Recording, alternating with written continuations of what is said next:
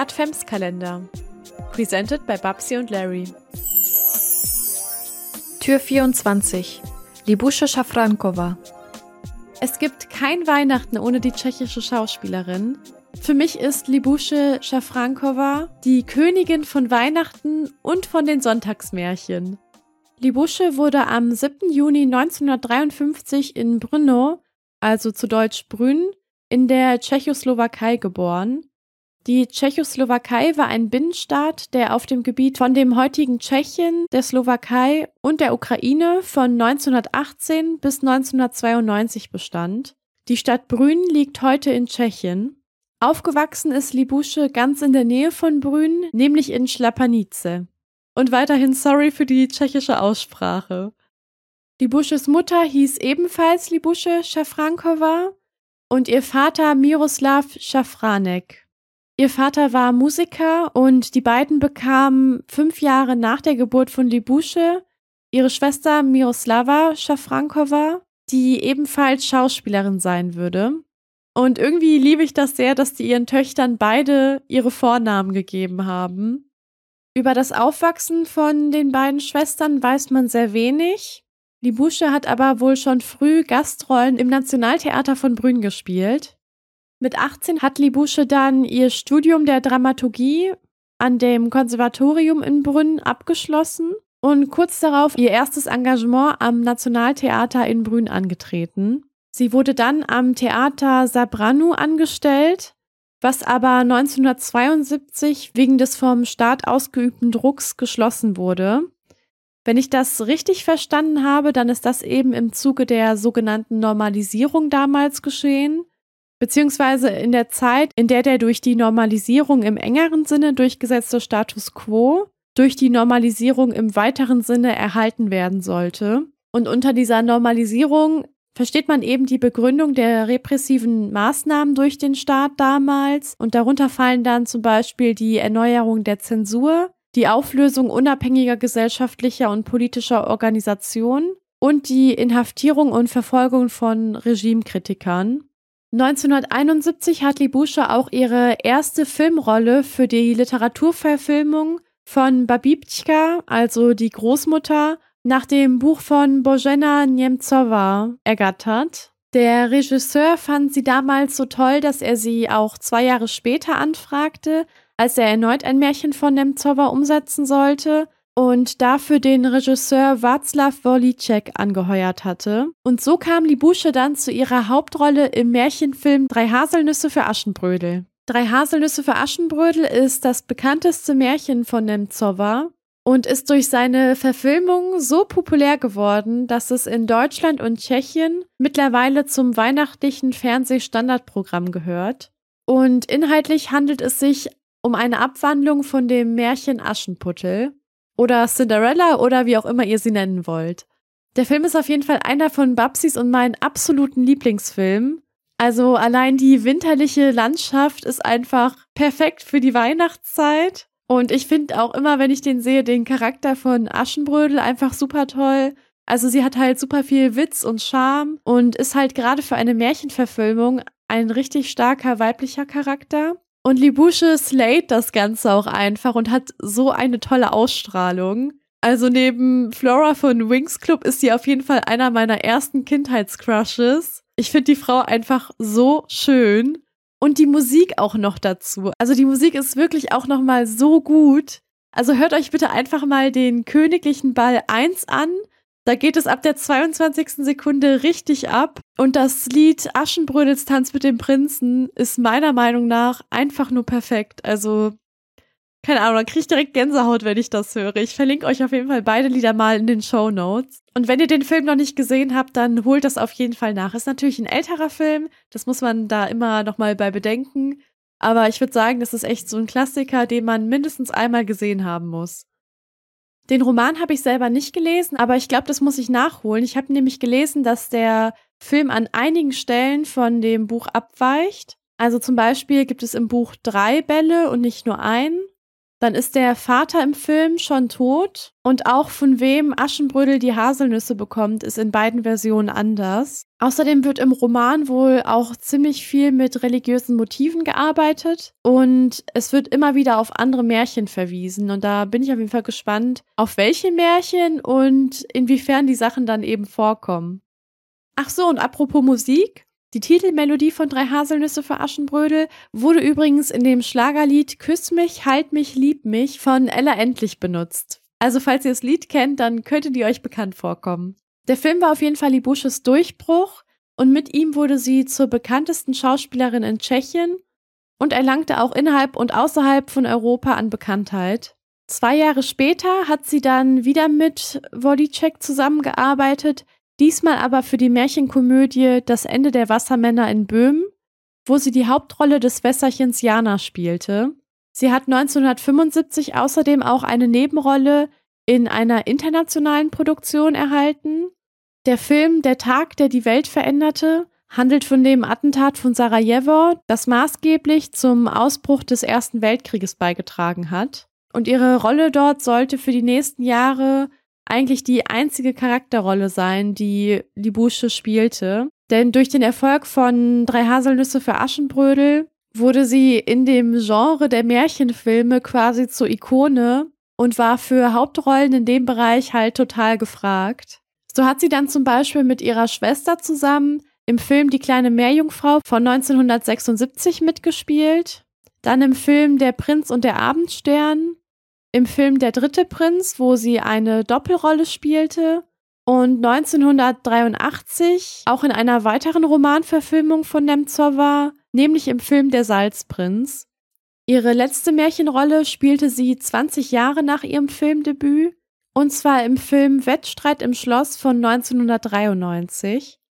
Zu Beginn ihrer Karriere ist Libusche dem Prager Schauspielclub beigetreten und hat dort Josef Abram kennengelernt, der eben auch Schauspieler war und den sie dann 1976 geheiratet hat. Ab da hieß sie dann bürgerlich Lebusche Abramova und der Name stand eben in ihrem Personalausweis und sie hat auch damit auf amtlichen Dokumenten unterschrieben, aber sonst hat sie sich halt weiterhin Schafrankova genannt. Falls das jemandem aufgefallen ist, genau wie bei ihren Eltern und auch wie ich das schon in Tür 6 bei Marie Curie Skłodowska erklärt habe, ist es im Tschechischen wie im Polnischen, dass sich die Namensendung mit dem Geschlecht ändert. Also ihr Mann hieß eben Abram und sie Abramova. Die beiden standen übrigens auch mehrmals zusammen vor der Kamera, so zum Beispiel auch 1983 für den Film Hochzeitsreise nach Jili.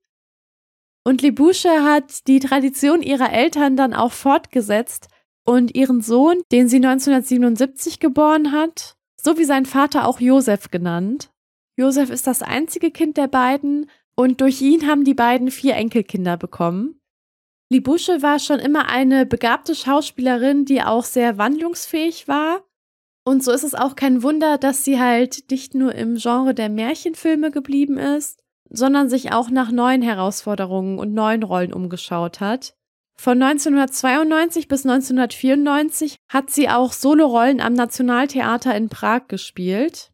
Und wie gesagt, war sie ab 1972 Mitglied im Prager Schauspielclub, den sie aber 1990 das erste Mal verlassen hat. Und auch wenn sie während ihrer Solorollen in den Schauspielclub zurückkehrte, verließ sie ihn dann Mitte der 90er wegen Meinungsverschiedenheiten endgültig. Und zusammen mit ihrem Mann zog sie sich dann auch vom Theater zurück. Ein Theaterdirektor, mit dem die Busche lange zusammengearbeitet hat, sagte mal in einem Interview, dass sie das größte Schauspieltalent sei, das er in seiner ganzen Karriere kennengelernt hat. Sie sei ein absolutes Ausnahmetalent gewesen, individuell und unverwechselbar. Und ihr Schauspiel hat sich vor allem daraus ausgezeichnet, dass sie immer auch ihre Fantasie in ihre Rollen einfließen ließ, was denen dann eben einen ganz besonderen Charakter verliehen hat. Nach ihrem Rückzug vom Theater spielte die Busche dann Charakterrollen. Ein bekannter Film ist zum Beispiel das tschechische Filmdrama Keula, wo sie die Sängerin Clara spielt. Der Film hat 97 den Oscar für den besten fremdsprachigen Film gewonnen und Libusche erhielt für ihre Rolle den Böhmischen Löwen als beste Hauptdarstellerin, was ein tschechischer Filmpreis ist. Ende der 90er stand sie auch wieder mit ihrem Ehemann vor der Kamera und spielte die Irma in Alle meine Nächsten. Es folgten dann auch einige Rollen für tschechische Fernsehproduktionen, so zum Beispiel die Komödie Don Chaini, die auf Englisch Skirt Chasers heißt, Pride Letos Jesisek, also auf Englisch Little Baby Jesus, wo sie auch wieder zusammen mit ihrem Ehemann spielte, und Yaksmerali Charu, was eine Tragikomödie ist, die in der Zeit kurz vor den Prager Frühlingsaufständen spielt. 2015 wurde Libusche dann für ihr künstlerisches Schaffen die tschechische Verdienstmedaille des Weißen Löwens verliehen. Bei der Verleihung musste sie sich jedoch von ihrer Schwester vertreten lassen und in diesem Zuge gab sie auch bekannt, dass ein Jahr vorher diagnostiziert wurde, dass sie an Lungenkrebs erkrankt war. Deswegen hatte sie sich auch weitestgehend aus der Öffentlichkeit und aus dem Filmgeschäft zurückgezogen. Und erst im Juli 2016 gab sie das nächste Interview. Das fand kurz nach einer Operation statt, bei der ihr ein Fünftel ihrer Lunge entfernt wurde. In dem Interview sagte sie, sie danke demütig nach oben, aber man wisse ja nie, was kommt und dass sie sich freuen würde, wieder vor der Kamera stehen zu können.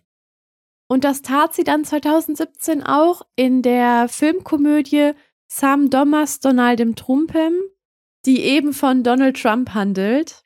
Und 2020 spielte sie auch in der Serie Osude Velaski mit. Zwei Tage nach ihrem 68. Geburtstag, also am 9. Juni 2021, starb Libusche dann in einem Prager Krankenhaus. Sie starb, nachdem sie eine weitere Operation durchgemacht hatte und dementsprechend an den Folgen ihrer Krebserkrankung. Ihr Tod hat nicht nur ihre Familie schwer getroffen, sondern auch Fans weltweit haben getrauert. Zu ihrer Trauerfeier in der Prager St. Agnes Kirche, die für alle, die nicht zur engen Familie gehörten, auf Leinwände nach draußen übertragen wurde, haben sich viele ihrer trauernden Fans versammelt. Ihr Sohn hat die Kirche für die Trauerfeier auserwählt, weil Libusche dort oft und gerne hingegangen ist. Er sagt in dem Zuge, dass seine Mutter nie viel Aufmerksamkeit wollte und immer ihre Privatheit geschätzt hat, aber dass er weiß, dass sie gewollt hätte, dass jeder, der sie liebt, sich von ihr verabschieden kann. Ihrer Familie wurde außerdem auch ein Staatsbegräbnis für Libusche angeboten, das hat ihr Sohn aber im Namen der Familie abgelehnt. Beigesetzt wurde Libusche dann am 2. Juli im Familiengrab der Schafrankowas, und zwar in dem Ort, wo sie auch aufgewachsen ist, nämlich in Schlapanice. Und auch da waren wieder hunderte Trauernde anwesend.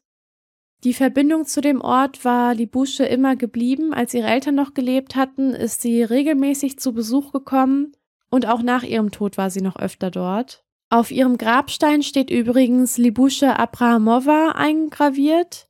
Und das kann entweder sein, weil das halt ihr amtlicher Name ist oder weil ihr Sohn so der Liebe von seinen Eltern Rechnung tragen wollte. Denn ihr Ehemann Josef ist ungefähr ein Jahr nach ihr gestorben und wurde bis zu seinem Ende in dem Haus seines Sohnes von diesem gepflegt. Und auf Wunsch von Libusche und Josef Senior wurde er 80 Kilometer von Libusches Grabstätte entfernt in dem Familiengrab in Kunowice beigesetzt. Libusche wirkte in ihrem Leben in ungefähr 150 Produktionen mit und war eine vielfältige und wandelbare Schauspielerin und ist eben eine der bekanntesten Schauspielerinnen in Tschechien, die es auch geschafft hat, international bekannt zu werden. Leider ist über ihr Privatleben so gut wie gar nichts bekannt, aber jeder, der sie kannte, spricht nur in den höchsten Tönen von ihr. Ihre Kolleginnen und Kollegen haben über sie gesagt, dass sie immer nur Positives über Libusche gehört und gedacht haben und dass, wenn man ihren Namen in Interviews erwähnt hat, dass jedem immer ein Lächeln aufs Gesicht gezaubert hat. So war sie für alle ein Sonnenschein. Und für Babsi und mich ist sie eben auch jemand, der uns durch unsere ganze Kindheit begleitet hat und mit der wir einige Sonntagsmärchen verbracht haben und die wir bestimmt auch dieses Jahr zu Weihnachten wiedersehen werden.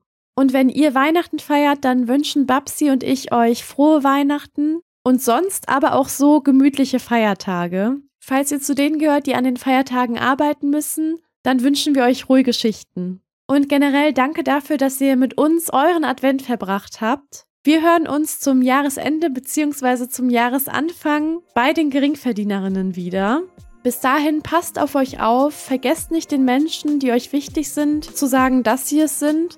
Und wenn euch mal die Gesprächsthemen ausgehen oder eigentlich auch in jedem Fall, empfehlt fleißig unseren Podcast weiter. Adventskalender. Eine Produktion von Babsi und Larry. Musik Twin Musicom. Weihnachten ist die Zeit des Teilens, also teilt den Podcast und lasst etwas Liebe da.